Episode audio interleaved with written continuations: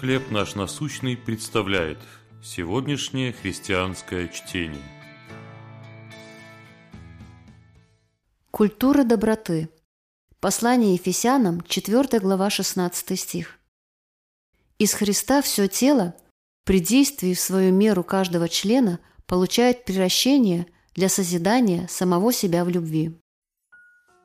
Когда люди думают о методах ведения бизнеса, то едва ли на первое место ставят такие качества, как доброта и щедрость. Однако, по мнению предпринимателя Джеймса Ри, именно так должно быть. Компания, в которой Ри был генеральным директором, находилась на грани финансового краха. По его словам, решение было найдено в культуре доброты и бескорыстия. Это не только спасло компанию от банкротства, но и привело ее к процветанию.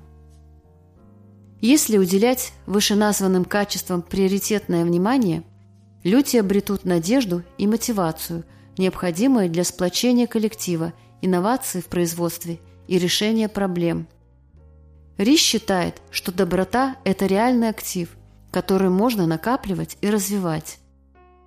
В повседневной жизни качества, подобные доброте и бескорыстию, кажутся второстепенными в сравнении с более насущными вопросами.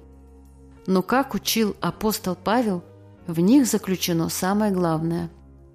Обращаясь к верующим, Павел подчеркивает, что цель их жизни – преображение в зрелых членов тела Христа.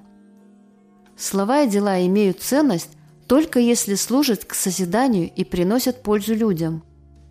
Мы преображаемся, если только ежедневно отдаем приоритет доброте, состраданию и прощению. Святой Дух направляет нас к другим христианам. Служа друг другу и учась один у другого, мы растем и становимся духовно зрелыми. Как вы думаете, почему мы часто не видим ощутимого влияния доброты? Как вы в своей жизни можете поставить на первый план доброту и щедрость? Боже, научи меня тому, что действительно важно, любви, сияющей через Твоего Сына.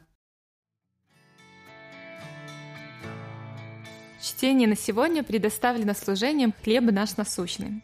Еще больше материалов вы найдете у нас на сайте, в соцсетях и YouTube.